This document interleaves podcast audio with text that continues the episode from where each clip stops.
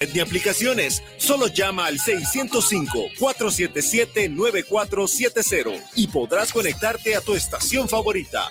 Anota este número y compártelo con tus familiares y amigos en Estados Unidos. Recuerda, 605-477-9470. Este es un servicio que te da Guanatos FM y Seno Radio.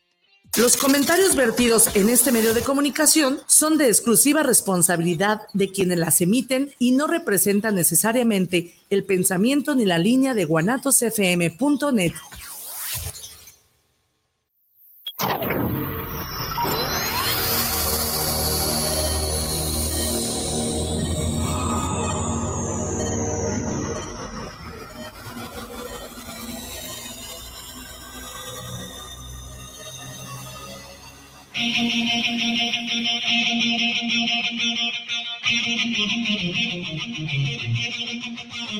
Bienvenidos a tu programa Movimiento de Dementes. De Dementes.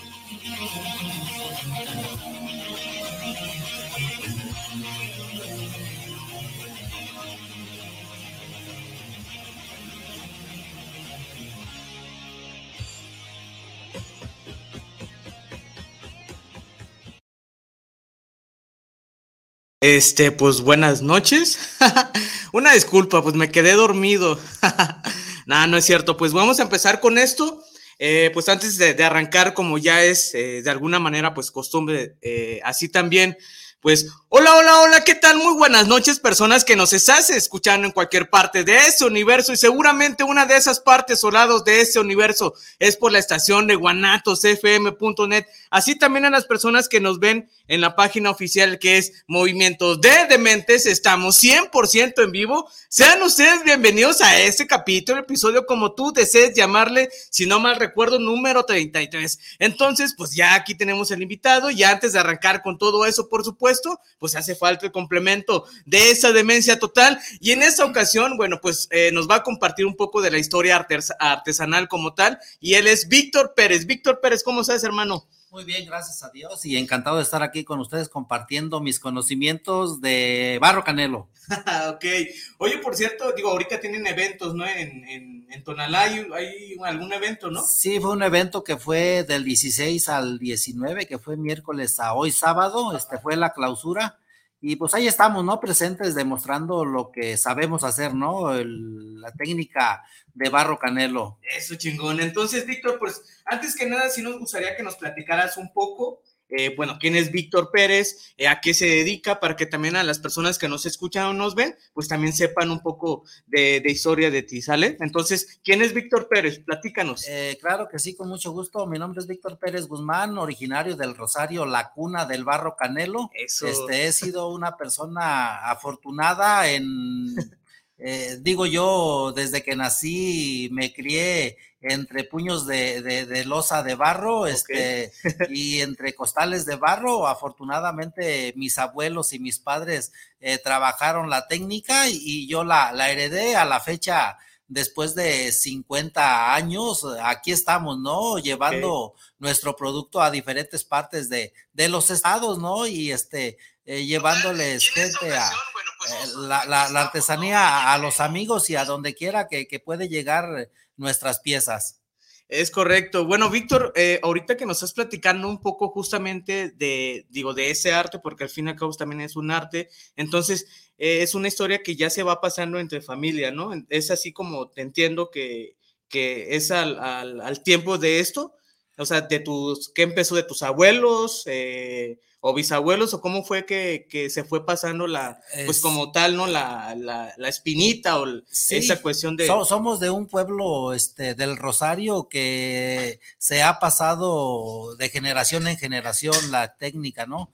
Entonces, hemos trabajado eh, lo que es el botellón y digo, actualmente ya no es puro botellón, sino que hay que innovar, ¿no? En el caso de un servidor, eh, me gusta travesear con el barro, ¿no? Tengo yo alajeros, ceniceros, este, lámparas, relojes, eh, que ya en un momento más, pues las demostraremos, ¿no? Este, pero sí va de generación en generación. Eh, de mis siete hermanos, ninguno se inclinó por la artesanía.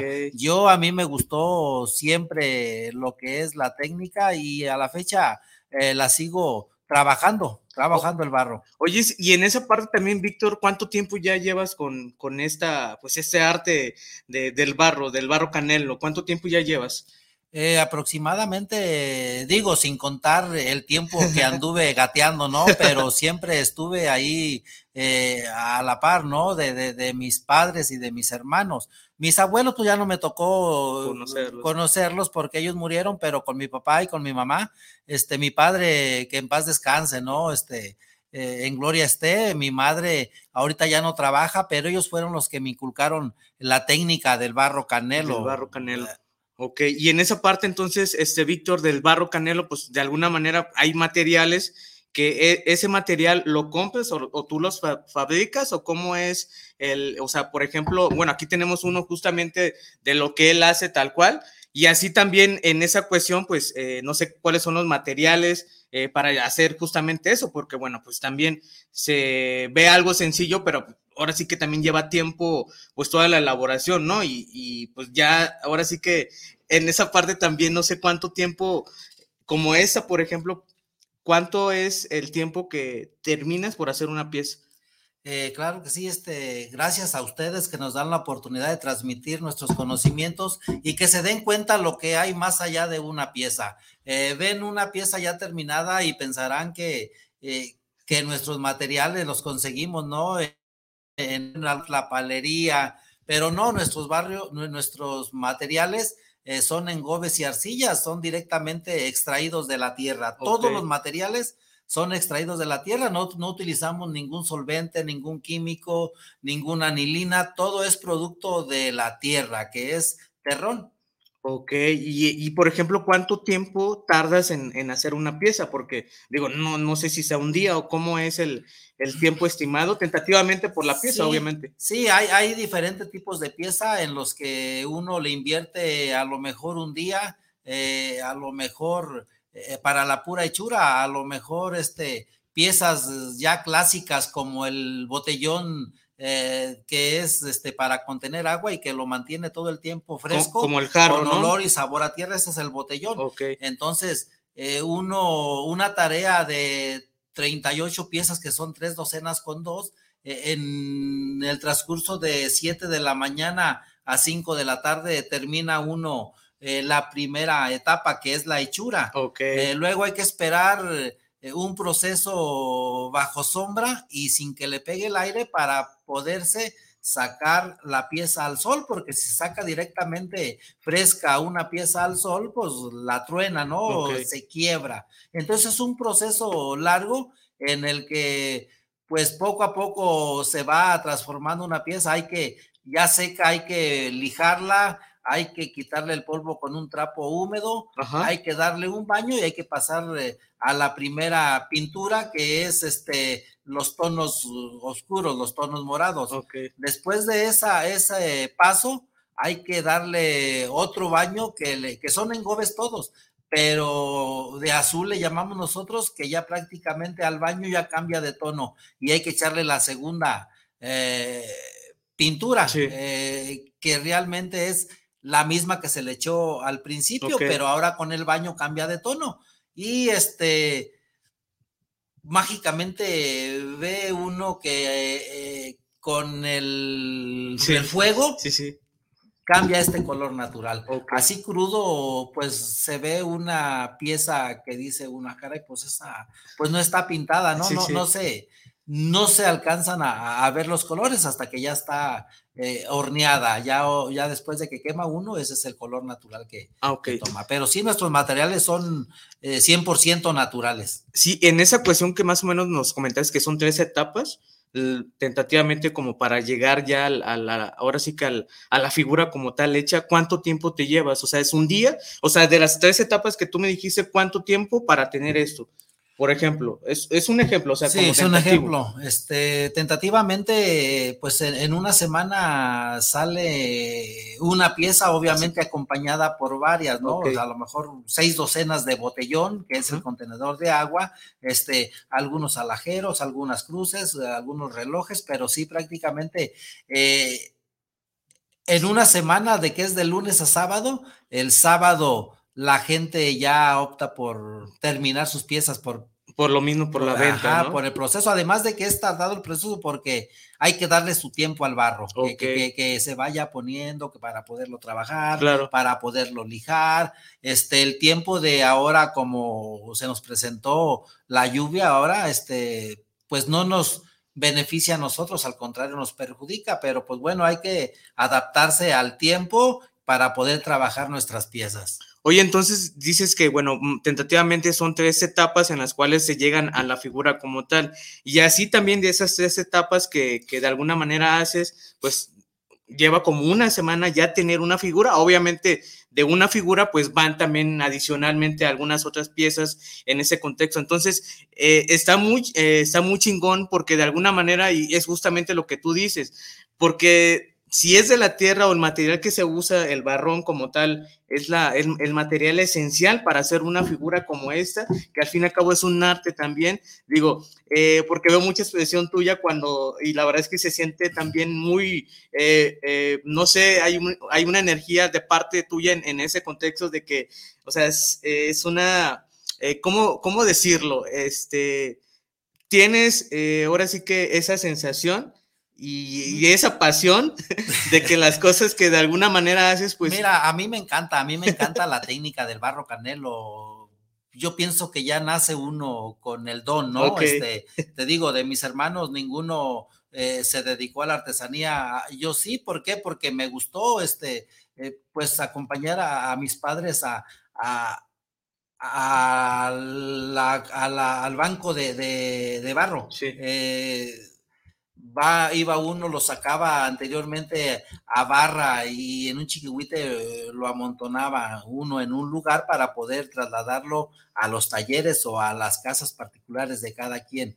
Entonces, eh, a mí desde niño me incliné yo, yo recuerdo cuando era niño, eh, mi padre, él murió cuando yo tenía siete años, pero viví un tiempo con ellos, este, y a mí me gustaba eh, sentarme hasta en un ladrillo cuando él estaba pintando y yo utilizaba los pinceles que él no le servían y yo con agua pintaba.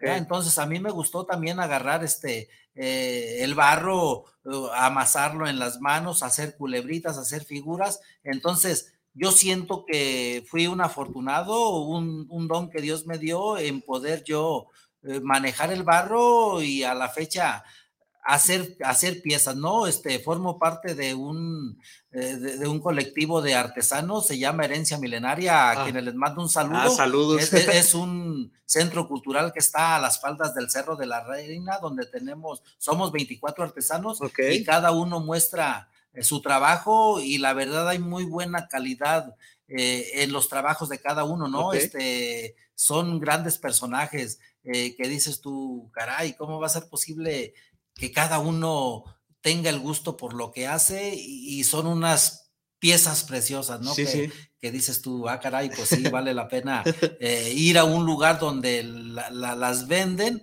eh, en una exposición, en una galería, pero luego de repente te da tristeza porque hay gente que, que, me pasó un caso hoy en la expo, eh, una pieza y en cuánto vale un reloj como este, 230 pesos, dice, ¿y cuánto es lo menos? Dije, dice, y con ganas de vender, ¿en cuánto me lo dejas? No, pues te lo dejo en 240.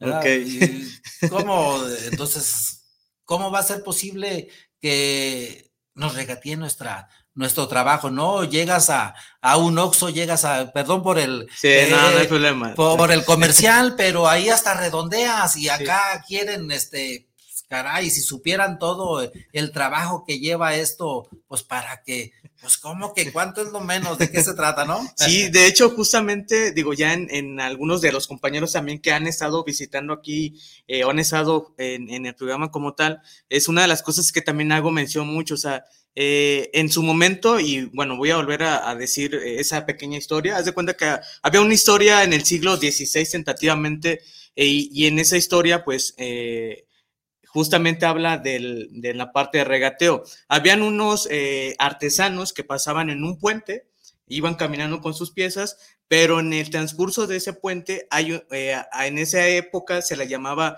regatones, y los regatones justamente son los que, bueno, pues te compraban la mercancía, no sé, eh, a, menor costo, y ellos justamente los vendían a un mayor costo. Entonces, esa es como una historia que también habla mucho del regateo. Digo, desgraciadamente, eh, ese es uno de los valores que, que pues en la actualidad, digo, ojalá en algún momento pues se vaya quitando ese tipo de de creencias que de alguna manera tenemos, porque al fin y al cabo, pues también eh, el vender algo así y, y justamente el, el que tú todavía le regates, pues eh, no sé, es como que pues también, o sea, es una parte de, de, de ah, me siento ofendido, porque también esto, es a este material o los materiales que hacen tanto tú y cualquiera de, tus compañeros que se dedican justamente a la cuestión artesanal, pues es una historia, es tiempo, es sudor, o sea, y al fin y al cabo, cuando yo muestro algo y tú me dices, ah, pues sabes que te cuesta cinco pesos, pero no, dámelo menos, pues entonces justamente en algún momento espero que se llegue a cambiar ese tipo de,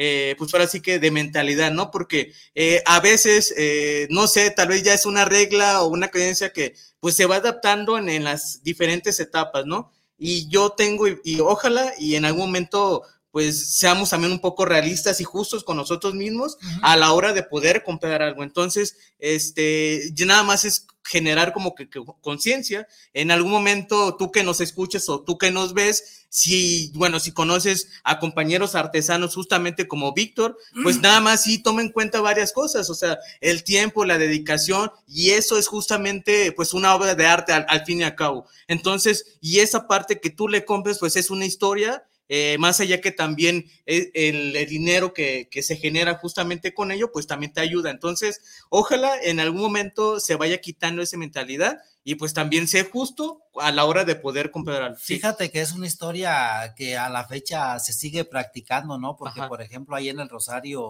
donde el, ¿qué será? El, el 40% actualmente es artesano. Anteriormente yo digo que el 95%, porque algunos se dedicaban a, la siembra de maíz, de eh, jícama, de cacahuate. Eh, y, el, el, 5% y el 95% era artesano. Ahora no, ahora yo pienso que eh, sin temor a equivocarme, el 40% de, de, de, gente del pueblo este, es artesana. ¿Por qué? Porque ven que realmente la vida del artesano es sufrida, ¿no? En este caso, por ejemplo, un ejemplo bien claro está en la expo que acaba de pasar, que se clausuró hoy en Tonalá. Pues digo, yo llevé piezas y, mi venta de los cuatro días fueron de 600 pesos. Y dices, ah, caray, o sea, yo no conozco a un artesano que se mantenga con estas ventas, ¿no? Y, lo que decíamos de la historia que, acabas de contar.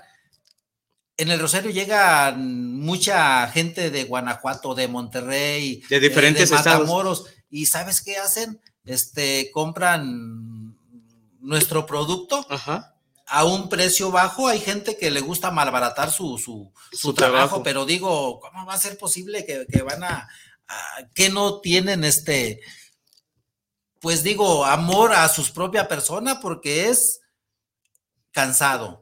Para que llegue alguien y, te lo compre a, bajo precio y ellos sí van a, diferentes lados. Eh, estaba platicando con una persona que venía de Tijuana, un botellón para agua de los que estamos platicando, un jarrones, como jarrón.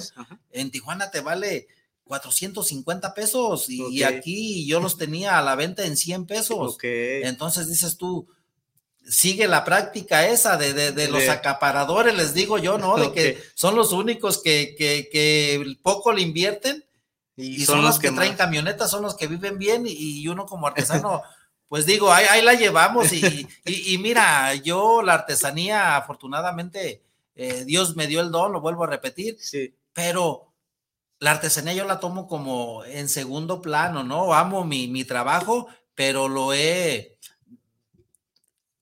A, la par he trabajado como servidor público, eh, le hallo a, la obra, albañil y todo, y este, pero no dejo de trabajar mi barro porque pienso yo que si trabajo eh, el barro, mm, pues sí sobrevivo, pero, pues no me da para los gustos, ¿no? Entonces, esa práctica sigue, la gente le gusta malabaratar su trabajo porque de repente llegan a como la docena de botellón, un ejemplo, a 400 pesos y luego, oye, ya el del otro taller, no, yo te lo doy en 350. Entonces, nosotros somos los que provocamos esto, ¿verdad? No nos, no nos amarramos a decir, ¿es el costo?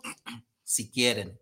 Ah, entonces, eh, esa práctica sigue. Y bueno, a ver hasta dónde llegamos. Yo no bajo mi producto. Yo le dije, te, te, vale 230 pesos la pieza y, con ganas de vender, ah, pues la dejo, te la dejo en 240. Le aumenté 10 pesos y digo, no, pues no. Ah, no, pues no la vendí, pero mira, yo no malbarato mi trabajo. Sí, digo, pues al fin y al cabo, pues también como tú lo comentas, o sea, no es algo eh, que, que, pues no es algo que estés comprando como dulces, así dame cinco dulces, ah, te doy 10 pesos, entonces, pues ojalá y, en algún momento pues haga, eh, exista más bien ese tipo de conciencias, pues digo, ya, ya dependiendo de, de, cada una de las personas, pues también no podemos de alguna manera generalizar, solamente pues eh, que quede en ti y sé justo también, tanto como la historia de Víctor que nos está compartiendo ahorita, este, seguramente hay infinidad de historias. Solamente en algún, eh, en esa parte, pues date una oportunidad también y sé justo cuando vayas a comprar algo eh, y, de alguna manera para que tú también te quedes con algo de esa figura, de esa venta, de esa compra que estás haciendo, porque también es algo valioso de, de los que la, la hacen, como tal en esa cuestión, como Víctor. Entonces también, Víctor, me gustaría también saber de a lo largo de todas esas experiencias que has tenido, porque seguramente han sido infinidades, tal vez tienes historias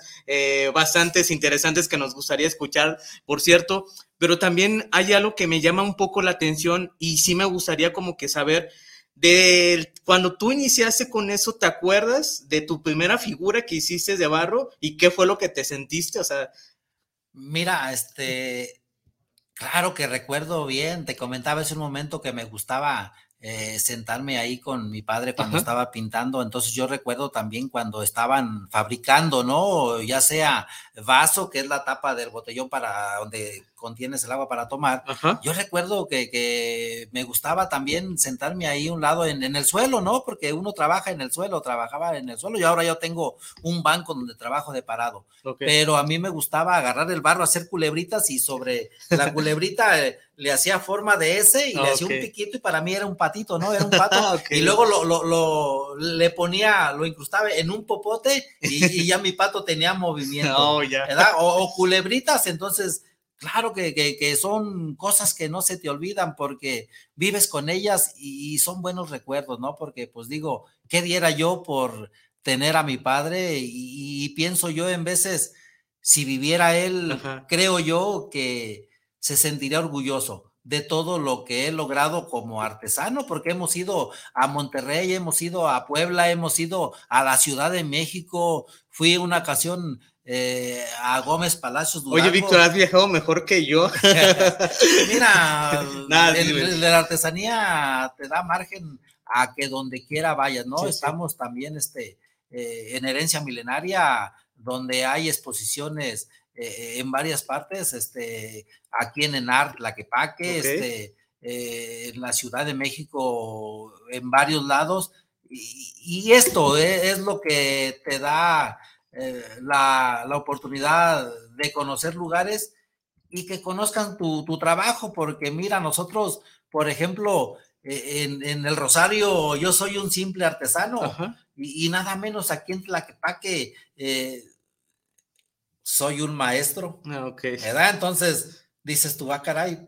Pues sí, no, me considero el maestro y, pues a lo mejor sí soy maestro porque, pues mira esta pieza, o sea, es tú, pues hay que innovar, ¿no? Entonces, me dice el maestro, pues yo me la creo. Pues de hecho, en esa parte, pues digo, créetela todas las cosas que te compartan y justamente ahorita que, digo, comentas que de tu señor padre, que bueno, pues que esté en, ahora sí que en, el, en, en, donde quiera que esté, seguramente está orgulloso por todas las cosas que has hecho. Y fíjate, mira, pues ahorita, por ejemplo, ya tu historia ya las, ya las han escuchando, este, bueno, espero que varias personas y también a las que nos vean, pues también eh, es, una, es una parte, o las cosas que, que mencionas, pues la verdad es que también, eh, digo, para mí siempre es un orgullo como compartir ese tipo de cosas porque al fin y al cabo, pues es una bonita historia y hay infinidad de historias, tal vez tanto desgarradoras o tal vez no, pero al fin y al cabo, pues también, eh, ahora sí que cada una de las cosas que uno hace justamente, pues es para algo bien y, y, todo lo que tú haces y lo que vas a hacer seguramente más adelante también, pues todas tus figuras, todas las cosas que has que te han comprado también, pues ya es un pedacito tuyo que está distribuido en cualquier parte de, pues digo, por ejemplo, de la República Mexicana y por esos viajes que vuelvo a decir que has viajado más que yo. Entonces, este, es una de las cosas que ojalá, este, pues sigamos viéndote con nuevas, eh, ahora sí que también áreas y figuras, porque también eso es, también es de, de qué decir más allá de, de ser maestro, pues también la, ahora sí que la, la habilidad que tú tienes para hacer una figura, pues Digo, no es que yo la tenga también, yo apenas sé dibujar y, fíjate, hacer eso, pues también, eh, ahora sí que las cosas que tú haces, pues sí tiene todo mi, respeto en lo cual, porque pues también es algo eh, valioso y es un estilo de vida y aquí todo lo que está aquí en, ahora sí que en, esa pequeña figura, si se puede decirlo así, y es un decir nada más, entonces aquí está toda tu historia que la persona que se acerca a comprarla, pues también debe de saber que está aportando, sabe con qué se queda y que también la figura que estás comprando, pues también es una bonita historia y estás ayudando y a fomentar también en la cuestión, pues, eh, de esa parte bicultural porque también se ha estado como muy desgastando esa cuestión. Ojalá en algún momento también se vaya eh, radicando esas partes. Y oye, Víctor, y hablando de todo eso que ya me comentaste de tu, de tu primera figura, que fue una, este, una, eh, una, una, víbora con forma de pato, ¿eh? este, me gustaría saber también cómo te sentiste cuando fue tu primera venta, decir, porque también eso es muy bonito. O sea, ese sentimiento, ¿qué fue lo que te hizo eh, sentir a ti, Víctor? Mira, definitivamente, ¿no? Yo pienso que es este eh, ya la parte final, ¿no? Y, la verdad es grato el ver que la gente se incline por, por tu trabajo, ¿no? Que les guste tu trabajo, porque uno te pones a trabajar pensando en que si se te vende la pieza, como están actualmente las cosas eh, en diferentes lados, te digo yo, ¿cómo va a ser posible que en la expo hay gente que no se persinó y fueron cuatro días?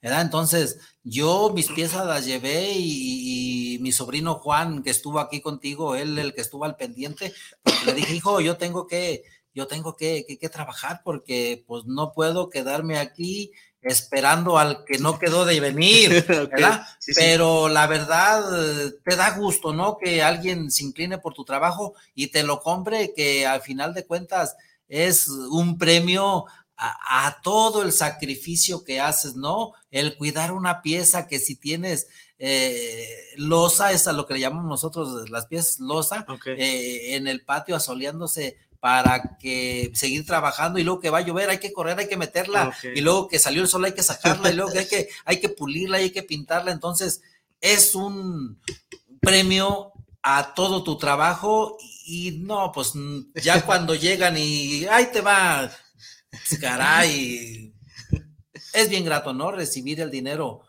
por todo tu trabajo. Ok, sí, porque pues también eh, al fin y al cabo, pues eh, como ya lo has estado mencionando, pues es eh, es una labor eh, mm, que la mayoría de las personas pues también en esa cuestión a veces no se dedica, pero pues también es importante a las personas que tal vez nos escuchen y nos están viendo, este, si en dado caso también tienes como esa, esa habilidad y deseas hacerlo, pues también eh, solamente toma en cuenta varias cosas, que todo es un proceso, que nada es fácil también, entonces pues también escucha, ahora sí que también aprende de las personas que como Víctor en esa cuestión de, las recomendaciones que a veces te dicen, porque pues bueno, pues ya llevas tiempo en esa parte, seguramente tan, también te han estado pidiendo o te, eh, te piden, no sé, oye, ¿qué me recomiendas? ¿Cómo es que puedo hacer eso? Porque también es justamente más allá de, la labor personal, humana, y que todas tus emociones y sentimientos están aquí en, justamente en esa figura, pues también eh, no queda de más a veces que alguna persona se, se acerque a ti y te, diga, oye, Víctor, ¿sabes qué?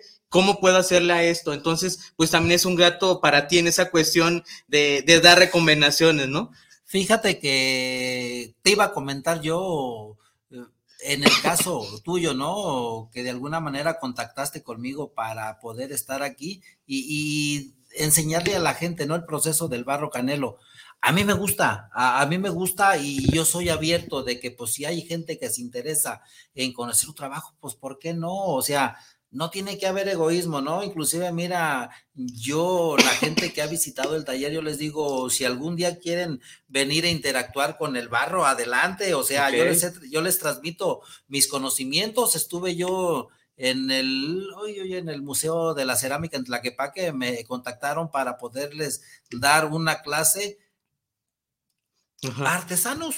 Y yo dije, artesanos, y no sé, posiblemente escuches o conozcas a Paco Padilla. Este, eh, eh, es artesano. Este, tenemos a un Luis Cortés en Tonalá, que es un artesano de renombre, un joven eh, Toño Díaz, que forman parte él y, Luis Cortés de Herencia Milenaria. Son grandes artesanos. Y, y, me hablaron a mí para poderles dar clase aproximadamente a 30 artesanos. Y yo dije, ah, caray, este, pues me sacó de onda y dije, no, sí voy. Sí, voy porque ellos conocen su técnica, no conocen mi técnica. Y en mi técnica mando yo. Entonces yo tengo los conocimientos del barro canelo y para ellos es algo nuevo. O sea, ellos no, lo, no la conocen. Y estuve con ellos y transmitiéndole lo que era todos los conocimientos de la preparación de los engobes y todo, de los materiales. Y quedaron fascinados. Y, por esa parte a mí me da gusto. Yo no tengo ningún empacho eh, en darles a conocer y si quieren... Eh, interactuar con el barro, hacer figuras y todo, adelante, este, las puertas del taller están abiertas para todo aquel que quiera y tenga la inquietud de travesear el barro, pues adelante, ¿verdad? Entonces, hay que transmitir lo que conocemos. Ok, y, en la cuestión, digo, nada más una, eh, en la cuestión del barro que tú haces de canelo, eh, eh, hay diferentes técnicas entonces, supongo, ¿no? Es, es una duda que tengo. Sí, hay en Tonalá diferentes técnicas tradicionales. En lo que es, eh, digo, empecemos con el barro canelo, porque es lo mío. Está el barro Betus, ese lo trabajan en Santa Cruz. Está el barro bruñido, que lo trabajan en Tonalá. El barro bandera, este, un artesano muy reconocido es Fernando Jimón, la familia Jimón. El barro bandera, porque al, al término de la quemada es verde, blanco y rojo. Eh, técnicas, técnicas. Digo, por decir algunas, supongo que hay infinidades, ¿no? pero cada una. Las tradicionales son esas, el, barro bandera, el barro brunido, el barro petatillo, el barro canelo. De algunas, digo, por. Sí, ok, bien. Entonces, en esa cuestión, Víctor, parece ser que también ya vamos a, ahora sí que a, concluir con eso. Me gustaría este, saber eh, alguna de las condiciones que te han estado pasando en, esas, en ese recorrido de vida, este, seguramente te han, eh, te han dicho tanto cosas muy productivas en esa cuestión de comentarios muy buenos y, y en esa parte, Víctor, ¿Cuál fue y consideras que, haya sido el mejor eh, consejo que te hayan, eh, consejo, comentario que te hayan, eh, ahora sí que inculcado referente al trabajo que, estás haciendo? O sea, ¿te acuerdas cómo fue, qué fue lo que también tú sentiste? Porque también todo es el inicio, ¿no? Sí. Y en, en, el inicio, pues también hay varias cosas y dudas que en el camino, pues ahí no sé cómo es esto. Entonces, Ah, hubo alguna persona que se, que se acercó, tú te acercaste a esa persona, eh, oye, ¿sabes qué?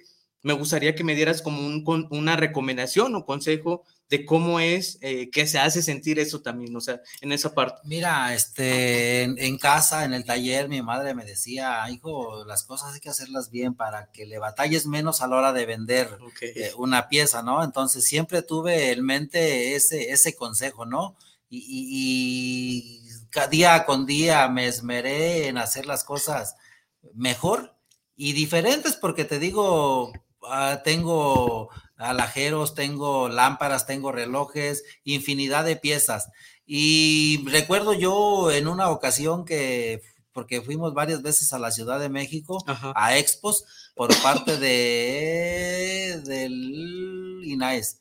Eh, eh, fuimos, eh, nos llevaron al, no recuerdo el lugar, sí. pero es grato, ¿no? Que, que, la gente, te digo, le guste tu trabajo y para entonces llevábamos, participamos como herencia milenaria, llevábamos libros que tenemos, tenemos dos libros de herencia milenaria y yo aparezco en uno, en el primero no, porque me acababa de integrar al grupo y ya estaba la, en proceso los libros, pero en el segundo sí aparecí y, y créemelo, ¿no? Que, que se me arrima una persona y me dijo, le voy a dar un consejo y ya me quedé yo, le dije, sí, adelante.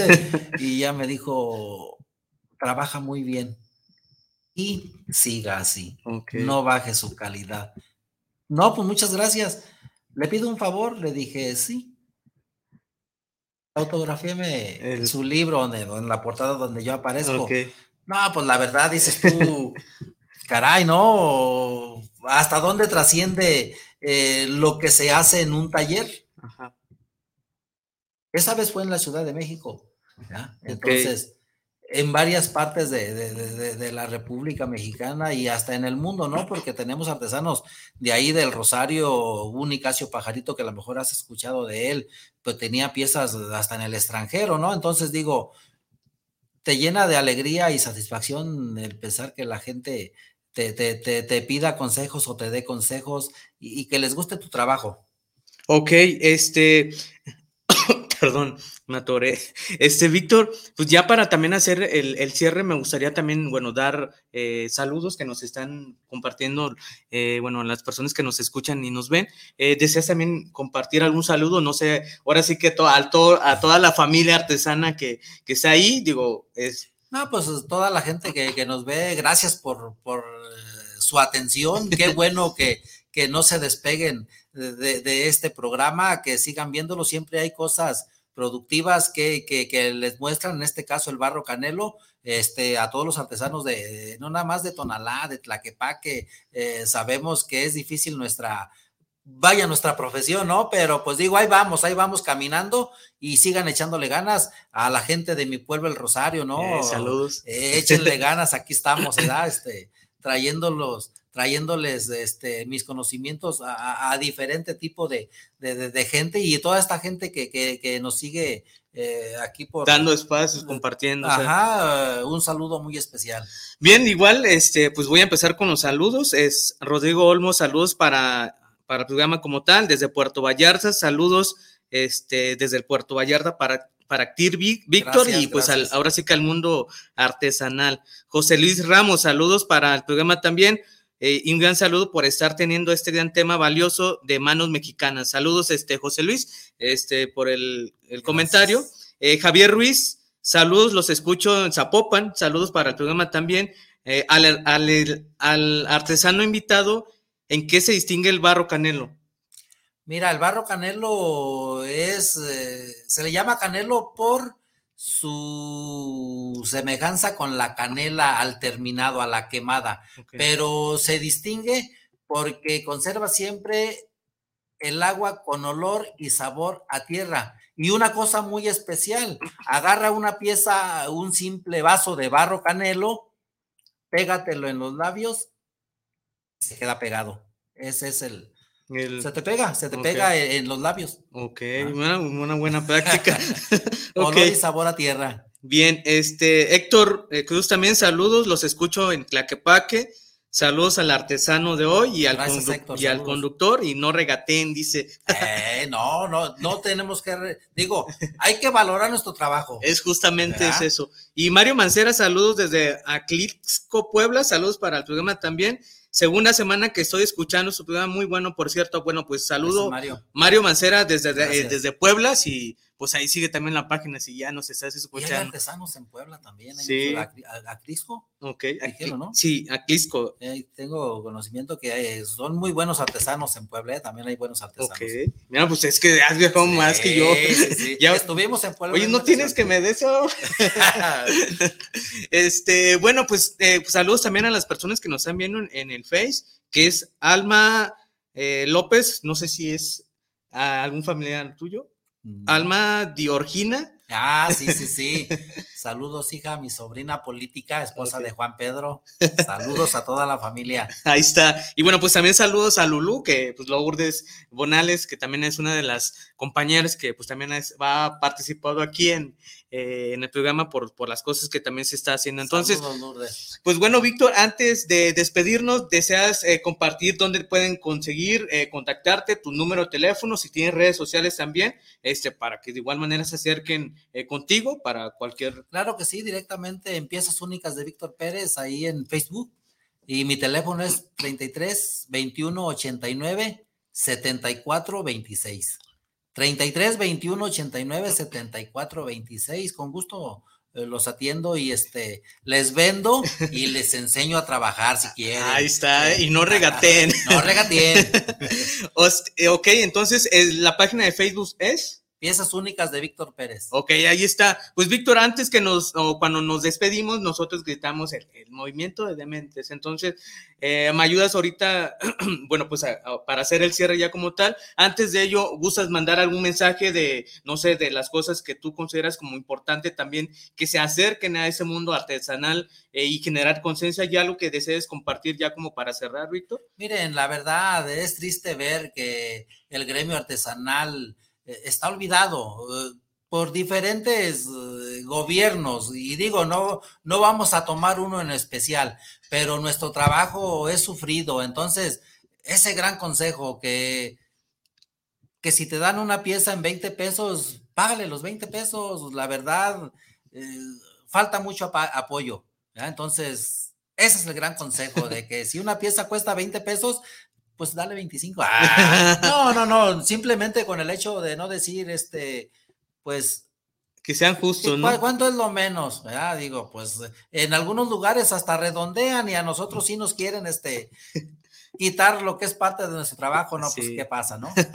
Bien, Víctor, pues bueno, este, de mi parte también, pues eh, gracias por seguirnos en, ahora sí que en, este sábado, eh, y una disculpa por haber llegado tarde, bueno, pues también ahí me quedé dormido, y me golpeé el, dedo chiquito y pues ahí me tuve que estar con nada, no se quedan. Entonces, pues gracias, nos vamos a ver el siguiente sábado con, con otra historia también, con otro invitado, porque pues también el programa eh, pues ha dado esa alternativa de este micrófono está abierto, entonces y a mí, para mí es siempre muy eh, satisfactorio compartir con cada uno de ustedes que se acercan también con, conmigo, eh, que también cuenten su historia, porque también es algo importante que a veces es necesario como que compartir, ¿no? Y entonces, este, pues yo me despido a nombre de Víctor Pérez y de tu servilleta, el Paco Mendoza, y no voy a llegar tarde el siguiente sábado, este, pues ya nos vamos, Víctor, entonces me ayudas a, decir para hacer el cierre de movimiento de Dementes a la de dos, ¿sale? Entonces, a nombre de Víctor Pérez y de Paco Mendoza, nos vemos el siguiente sábado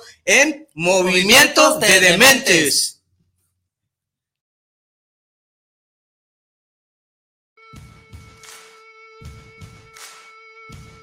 Gracias por escucharnos. En un día más de tu programa Movimiento de Dementes. De Dementes. Hasta la próxima. Arrivederci.